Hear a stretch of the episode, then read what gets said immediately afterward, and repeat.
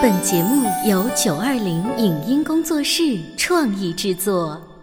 《潮爸辣妈》节目版权归合肥市广播电视台所有，任何未经允许的传播行为均属违规。欢迎与九二零影音工作室沟通合作事宜，电话零五五幺六三五零九三五六。走在大街上，我希望听见别人叫我小姐姐、小姐姐、小姐姐，而不是哦阿姨。但我最爱的称呼是妈妈。走在大街上，我希望听见别人叫我欧巴，而不是大叔、大叔。但我最喜欢的称呼是爸爸。我是辣妈，不是老干妈。我是潮爸，不是太阳能浴霸。八零后时尚育儿广播脱口秀，潮爸辣妈。本节目嘉宾观点不代表本台立场，特此声明。二零一八年的记忆还未散去，转眼二零二零年即将到来。人到中年，十年八年仿佛是指缝间的事，时间也变得越来越不够用。是什么让我们的生活如此艰难？拖家带口的中年潮爸辣妈们如何有效的管理时间，提升自己？我们拥有的时间真的会因为孩子的规划而改变吗？欢迎收听八零九零后时尚育儿广播脱口秀《潮爸辣妈》，本期话题：人到中年，时间都去哪儿了？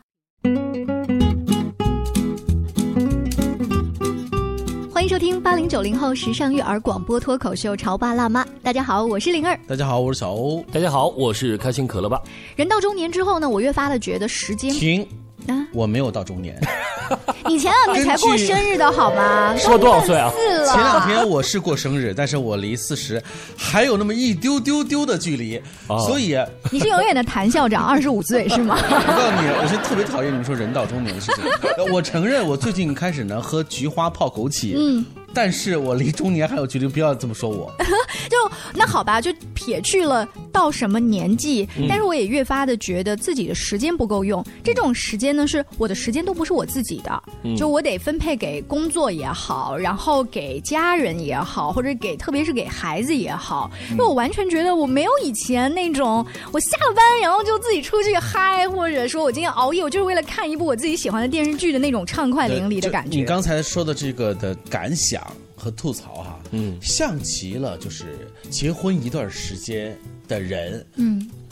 我怎么当时我就是还是一只单身狗的时候，那个我想干嘛就干嘛的时候，走进了婚姻的围墙。对，就是人总有一种跟往事做对比，你干嘛跟往事较劲呢？啊，对对对，但是呢，我今天请来的嘉宾开心可乐爸呢，你看开心可乐爸他有两个孩子，对，而且都两个儿子，对，两个儿子，而且他算是在我们节目当中的嘉宾爸爸当中带孩子比较多的，但我觉得他自己的那个小资小调的生活过得还可以。干嘛？你也刷到我昨晚在酒吧是吧？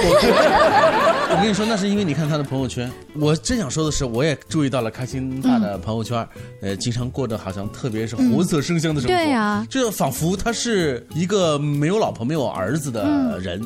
为什么会做到这一点呢？就你怎么平衡的？嗯，其实也说一个有意思的啊。我发现我现在真正跟我出来玩的朋友啊，就不是我我原来那帮高中的一直很铁的了啊。因为我们原来那几天我们在群里面就说，哎，我有个朋友说我有某某某那个酒店的一张券啊，我们一道去看球赛啊，然后约一晚上。后来我们又说好约时间，我说。礼拜几？礼拜几？礼拜几不行。他们就说我礼拜几？礼拜几？礼拜几不行。然后他让我这个券只有一个月的时间。后来我发现我们这一个月他这个券要过费了，就超不 约约不到一块对，约不到一块但我们现在我会发现，好像是身边的一些同事跟我们的这个节拍是合。你说的同事是有小孩的同事还是没小孩的同事？呃，有小孩的，有小孩也能抢啊。可能是因为大家都同事吧，是靠嘴生活，然后挣钱，嗯嗯，所以嘴能说呀，就能骗老婆是吧？就是。你并没有告诉我，就是说你决定换了一帮玩的玩伴之后，怎么权衡？对，时间为什么就出来了呢？呃，举个例子啊，就昨天晚上这件事儿，因为开心他们班正好在搞那个说故事大赛什么的，然后我就去中午去帮他们辅导，之后然后后来他们约说晚上有一个朋友回来了，我们在一块见见。我说晚上我要帮小朋友搞作业啊，哎，好在那一天正好瞅了一个点，老师说你们搞比赛的时候作业书面作业很少，我们只有家庭作业，回去之后。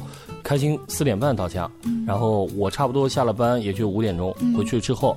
我们就赶紧帮他辅导作业，就等于说七八点钟，你还是赶赴这个饭碎片化时间。七八点钟，那你算是头场还是二场？我去的时候，反正被他们嘲笑了一下，孩子那么大了，让他自己写作业你还管？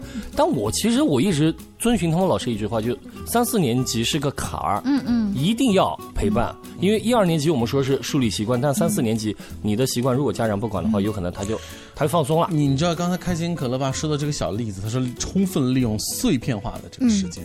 的确，好像看上去特别牛，就是让很多人讲哇，你这个时间效率管理啊，是真的是很不错。我倒感觉是，是不是我们的工作的一个一个时间对一个便利？就其实我们上直播就那时间段，大部分的家长可能下班堵车到家也要七点多了，上这个正常的行政班。那不就是得是早八点到晚五点半或六点这样子，回到家七点吗？对啊，那不可能有时间。可是我从他刚才那番谈话，到看出了一个，我又搞定了小孩，我又没有亏待自己，我心里面没有那种内疚感。我对孩子和对自己，我都洋洋得意。对对，他有点洋洋得意。我有时候跟跟我老婆在一块讲，我你看小孩我管，我还要上班，嗯，我外面还有活嗯，你看怎样怎样，在他面前，想你很嘚瑟是吧？如果我家我给你放松时间，对不对？你专攻你自己的事情，所以就是你目前觉得自己的时间平衡的还确实是不错的。只不过有时候带他写作业会生气。呃，你知道我从哪里能看出一个男人时间平衡不错吗？他的身材管理。哦，他的时间都放在这个健身馆里头了，对不对？小欧看着我旁边直冒冷汗。没有，我最近也还可以啊，聊不下去了。就是我今天我们聊的话，就是人在步入中年的这个旅途当中啊，我们会发现，我们不仅丧失的有些人是身材，啊，有些人是睡眠或者是健康，但是其实丧失更多的是时间。嗯我正好举个例子，今年啊，端午假期呢，我正好到了一趟敦煌，然后呢，在沙漠晚上的时候，呃，认识了四个男生，跟我一样大，差不多。他说我们四个人都是死党。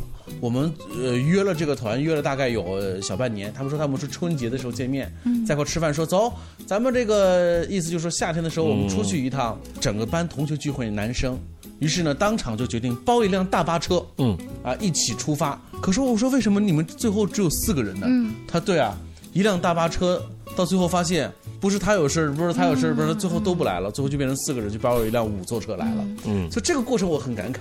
这说明什么问题呢？这个男人啊，和女人是一样的，就是很多是身不由己。对，有的时候你放眼，如果是在大学，这个团就成了，对不对？不是事儿啊。对啊，我们几个朋友，因为我我没记错的话，应该是在一四年的一个酒桌上，我们当时讲啊，要去海南，而且是全家去，带孩子的，是每个人开一辆车自驾过去。现在是二零一九年，这趟旅行还没有成型。哎，你说你们这些大男人还在吐槽这个，那我作为妈妈在旁边，可能想吐槽的不是应该更多吗？大部分的。家庭是妈妈花时间在带孩子以及做家务，或者是张罗家庭的大小事务，因为我们是更没有自己的时间。你说有一些男人他。佯装工作很忙，我们办公室里面啊，我们不点名道姓啊，你们大家猜是谁啊？就是到了下班的点，他没有回家，对，但是我知道他借机在办公室里加班，然后放松一回。嘣嘣！你这节目是全国播，应该他老婆能听到。所以。假装自己很忙，嗯，其实这就是我们这期节目要突出一个小重点，就是在你觉得时间已经身不由己的时候，我们是不是回想一下，是不是有的时候我们有一些刻意的去假装了，就是并不是那个样子。嗯 no no no no，你看，呃，作为女人的话，首先是这样，就是我真的是忙不过来，我像八爪鱼一样，时间不够分配，大部分是因为爸爸帮的忙实在太少了，呃，就是这点要自我检讨一下，就是呃，有一些爸爸因为从来不帮忙，所以当他帮起忙来的时候是倒忙，那那种感觉就好像什么呢？你作为领导，你去给你的下属布置工作，他反复交来的方案，你觉得还不如我自己加班一下就搞定了，就是你还要教爸爸再去搞定的那种。挫败感，我有时候会感觉，就有一些，就妈妈会会特别焦虑的一点上。我举个例子，那天我在朋友圈看到某某某妈妈，然后把她一个每天孩子的行程啊。写出来，我当时我就瞠目结舌。嗯，早上六点半起床，然后刷牙，归到每分钟十分钟他干嘛？六点四十到七点干嘛？回到家四点半到五点干嘛？五点到五点半干嘛？为什么要这样？可可惜这是人家的这个叫时间管理啊。对啊，这样是没错，但有没有会发现就是他不是在管孩子，他把自己给管住。哦，他的时间必须要跟这个走。嗯嗯，对不对？我举个例子，比如说今天他晚上也许要加班。嗯。他这一个行程表给爷爷奶奶来做的话，绝对不会按照他这个做。那他回来之后，他就会发脾气啊。嗯，你今天没有怎样，没有完成什么什么。哎，对这个事儿啊，就让我想到，我一开始的想法是说，爸爸因为没有参与很多，所以让自己我们变得很累。但终于有一天，你会发现，当你降低这个标准的时候，就是爸爸带，或者说爷爷奶奶、外公外婆带，其实也没有差到哪儿去。对，我们一开始都会把它给分钟化，比如说这半个小时你要干嘛？是不是？大家想象那半个小时你要干嘛？嗯，我现在给我们家是。晚上作业，学校作业做完，嗯，然后家庭作业做完，打完鼓，后面时间是你的，嗯，自己安排，嗯嗯，我就把它画成四大块。他讲的这个自己安排，我发现好多爸爸的观点都是说，你不要跟我讲那么多，叫我这半个小时。搞他这个作业，那半个小时好烦。他说你讲的我根本记不住，我只跟他讲一个原则，就是你的作业是什么，你自己从老师那儿不是记了吗？你只要写完，该让我签字的签完，后面的时间全是你的。嗯，就爸爸基本上就这一个原则。可是做到这一点的时候，妈妈就会说：“你看，这就是一个典型的不负责任的爸爸。你典型的是只是一个注重结果，过程呢？妈妈说我要的过程。你说的过程真是我们家里面，就是前两天有这么一个，就是作文，作文写完之后，我就看了一下这个作文的水平，我说这两。篇你辅导了吗？没有啊，他全是自己写的呀。就而且他那种洋洋得意，就是你看儿子自己写的呀，写的多好啊！我当时好想说这写的什么呀？就是你不能教他一下吗？然后爸爸就，你们家一年级吧？二年级。你们家二年级啦？你们家二年级了？你看时光荏苒。对，但最重要是二年级的话，你想让他作文写成什么呀？嗯，写成作文书一样吗？哎，这话怎么那么们家爸爸说的呢？对啊，这也是很多大家一直在探讨的。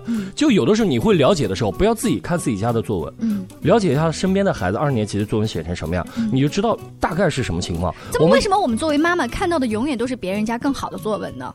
你们在哪看到的？就是 老师会发范文，你知道吗？然后还有就是有一些朋友圈里有一些妈妈会。那我就问你，老师发的那些范文，人家正儿八经从一年级就开始上作文课，你有让他上作文课吗？你没有让他上作文课，你为什么让他写成这样的？糟糕，我得赶紧报个作文班。好，又 凭空又多了一个作文班出来了。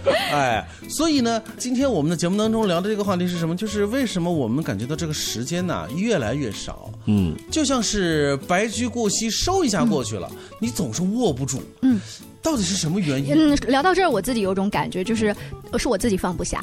是我自己把那些事儿都揽在了自己的身上。你看，我昨天晚上要出去也出去了，好好的九点半睡觉，我在家他十一点睡觉。爷爷奶奶回来就跟我说这句话：小朋友要身体好。对，孩子在你的视线范围之外成长。嗯啊，每一次就是当你出个长差回来之后，发现哎，孩子又长高了。其实孩子写字儿在我们的视线之外成长，这是一个。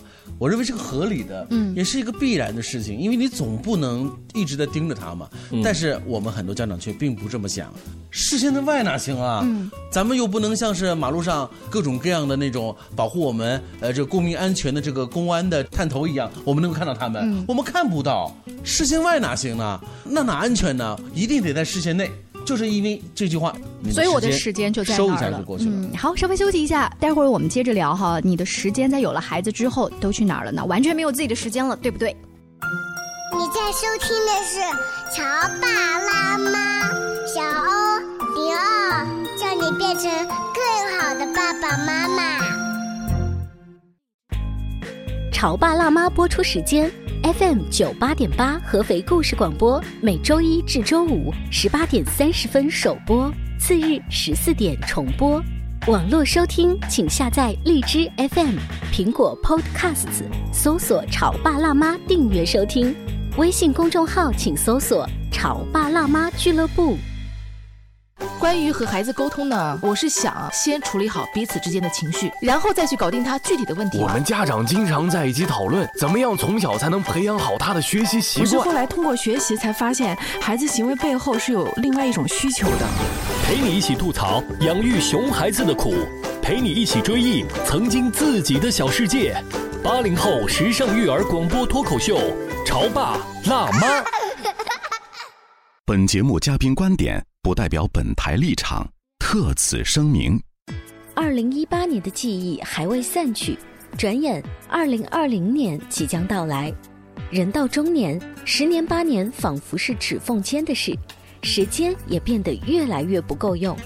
是什么让我们的生活如此艰难？拖家带口的中年潮爸辣妈们如何有效地管理时间，提升自己？我们拥有的时间真的会因为孩子的规划而改变吗？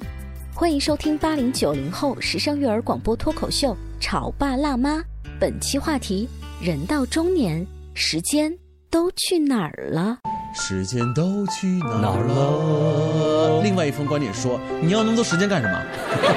啊，你你都已经是当当当爸当妈的人了，你要那么多时间干嘛？时间就是在孩子身上。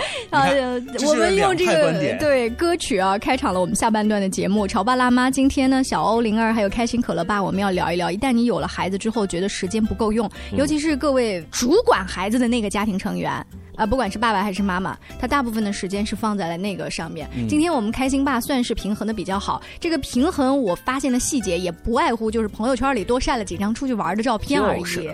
但是我能不能呃这样理解？那是冰山一角。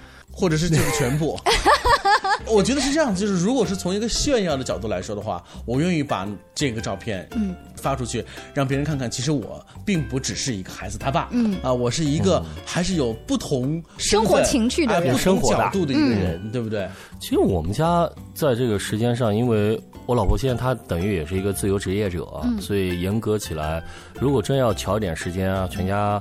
每个周末安排安排，其实也是可以的。但其实有的时候，你没有做这么多的活动的同时，不想让孩子会有种放松感。因为很多像外国的一些教育专家会说啊，我们要给孩子更多的一些时间，属于他们自己的时间啊，要怎样怎样。但其实在中国的孩子来说，他毕竟还有一个应试教育，你还是要需要有一些正确的按照我们的这样的一个程序来走。我举个例子，前几天我真的是感觉挺纠结的，真的是晚上睡不着觉。什么事跟我老婆就探讨这个事儿。我们家开心呢，他一直会跟我讲，爸爸，我们学校作业做完了，但你的作业为什么会有那么多？嗯。我在想也不多啊，他会感觉到别人家为什么没有我有？嗯，不公平。对对啊，我说你怎么就知道别人家没有？哦，他问我同学了。我老婆就讲，每次他写作业，为什么都要写到十点钟？嗯啊，别人家九点半都上床了，因为你知道，不管那人回来就会说，为什么还不睡觉？对，就是一句话，对，怎么还不睡觉？是那种，但他不知道，其实小朋友他往往是自己在这个阶段，我说你看一下做了什么作业，我们就沟通嘛。嗯，这些作业其实在一个半小时内，他是完全可以 OK。嗯，但为什么他会这样呢？比如说，他是不是吃饭慢啦？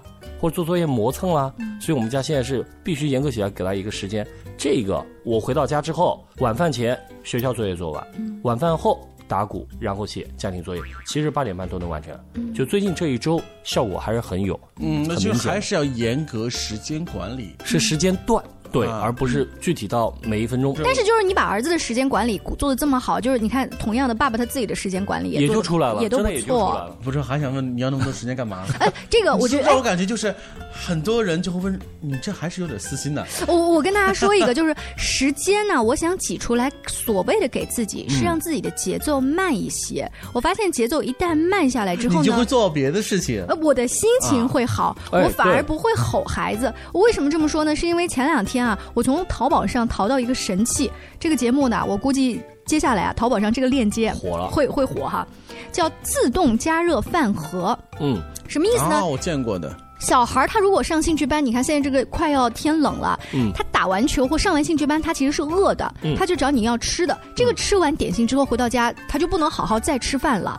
但是如果回到家再正儿八经的开始吃一顿饭，大概开始写学校的作业，已经晚上八点了，嗯，他写完作业也没有办法就去玩儿或者是看课外书了。后来我就发现有这么一个神器之后呢，我就让他在车里，哎，他每一天像惊喜一样打开那个便当盒，你知道吗？嗯，哎，就在车。车里啊，边吃然后边还跟我聊着天，可能是边听一下这个网络上很多的故事呀之类的，这个时间就用上了。回到家之后，我发现我只是帮他省了半个小时，但这个半个小时他可以玩自己的游戏，或者是看课外书，然后我也不用快点快点快点快点快点，我的心情忽然好了，然后我的时间晚上我就可以。啊。稍微舒心一点。各位听众可以跟我想象一下，他的儿子如果以后长大了，真的是成名了，或者是成功了之后，他在跟他所有人在回忆他过往悲惨的童年的时候，他都会说这么一段。他说：“我永远无法忘记妈妈给我吃盒饭。好多年前，总有那么一段时间。”我在摇晃的车厢里 吃着一个便当，摇摇晃晃，我的童年就是这么过去的，就是为了给妈妈省下半小时时间。但这个真是你们就是外界的叔叔阿姨的解读，因为我跟孩子聊过，我发现他在车上面吃我那个爱心便当吃的更多，而且他每一天就比如说从那个兴趣班回来，然后打开门的妈妈妈妈，快点让我看看你今天给我带了什么好吃的，就是他是充满期待的打开那个爱心的便当盒。嗯，哎，我觉得未尝不是一种尝试。过分解读了。对呀。就是这个叔叔特别讨厌。就刚刚又回到一个话题，其实往往是家长的一个焦虑。嗯，你家长焦虑，你把自己逼到最后，就你没有时间了。嗯嗯，我就看了那篇文章，也是单位同事给我转的。哦，那天我就很焦急，应该就一个月前，他让我给你发篇文章。嗯，发了一篇海淀区的家长，嗯，和顺义区的妈妈对比，对吗？你可以去搜一下，搜一下就。我就想啊，放宽自己，放宽自己。人家四岁都在实验室玩，我们四岁还在地上在爬滚儿什么的。你为什么要要求他一定要怎样怎样怎样呢？前前段时间我们有一个小聚会的时候，就有一个来自于上海的妈妈，就跟我们合肥的爸爸妈妈做介绍，说上海的小朋友，呃，平时。从礼拜一到礼拜天是如何度过的？我们听完之后，真的是眼睛都会掉到桌子上去了。嗯，甚至有一些上海大概小学高年级的孩子，已经自学或者参加各种辅导班去学初中的数学了。呃，当然他们在上海的那所学校是一所很不错的学校。可是我想说说，即便如此，这个孩子童年虽然看上去哈，就是成绩和各种素养都很不错，但是从时间的角度和他，我总会觉得有心里头好难受。而且我跟你说，不否认有一部分孩子的确他会沉浸在这样的一个知识的海洋当中，他不会写特别累什么。好吧，那是别人家的但我们有大部分的孩子还是正常的孩子。呃，我们回到今天说到就是没有自己的时间。我最近有一个新的体会啊，是我去参加一个活动，那个活动的现场呢，就是呃说你现在年轻人太浮躁了，我们在所有活动主题的开始，请大家先冥想五分钟或者是十分钟。你会发现现在的家长连这个冥想的五分钟和十分钟。都可能不淡定，嗯，就是，就是哪哪都不舒服，然后想偷瞄旁边。但是如果你真的能投入这冥想的五分钟和十分钟，在日后每一天给自己这样子的一个空间和时间去冥想的话，应该就是可以让自己的节奏。放慢一些。我刚刚顺着你这个话题，我就在想，大部分孩子，我以为啊，大部分家长，我以为是两眼一闭就是，哎，我今天孩子那些作业啊，要去哪个？所以，所以他你看，他并没有进入自己真正冥想，给自己放松，他还在想孩子的作业。就是我们今天聊的是说，我们的时间不多。就是越来越少，我们可以再加深问一个问题：为什么你会感觉这个问题呢？其实你会感觉到你越来越劳累，嗯啊，因为你总是在一种放不下波的状态当中，不仅仅是为自己的工作奔波、事业奔波、生活，也为了孩子的成长奔波。这么这样一来的话呢，你会觉得心力憔悴，就是一种累的体验嘛？那么会不会有这样的一种人呢？就是他其实确实成为爸爸妈妈之后，时间确实也不多，但是他并没有感到说特别的累。所以说，我们要进一步的体会，就是时间和劳累的关系。嗯，或许你的时间并不是很多，但是。你却并没有那么的让你觉得那么的心累。嗯，我最近呢还有一个想法哈，是我认识的一个非常优秀的老师，以及他教育出来的一个女儿。这女儿今年已经在北京上大学。有一天，这个老师过生日哈，这个女儿就发了一条朋友圈，意思就是妈妈生日快乐，你是我世界上最疼爱的人，我很爱你。我爱你并不是因为你是我妈妈，而是因为你就是你。你知道他为什么可以成为他？他除了花时间在他的女儿身上，他还花时间在自己身上。他把自己经营的非常好，反而他的亲子关系很好，他教育的也很好。嗯，就我们如果只是盯着孩子语数外那一点作业题的话，就完全没有自己的时间，可能最后反而亲子关系被弄得很糟，然后孩子成绩也上不去。对啊，有的时候你会盯着他作业，你会发现他把你当个仇人的眼神啊，呃，针锋相对那种。所以适当的放松一下，我都放松了，你还不放松？就是你的酒吧都已经泡起来了，是不是？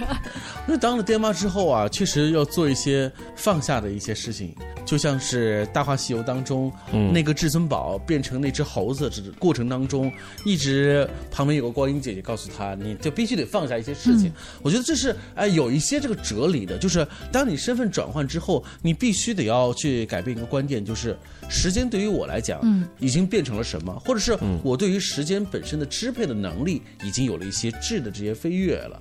那就不能像以前那样说，都由我一个人说了算。嗯，客观情况之下，当你有了老婆孩子，组建家庭之后，时间肯定不是你一个人说了算。这个魔咒你得必须得放下。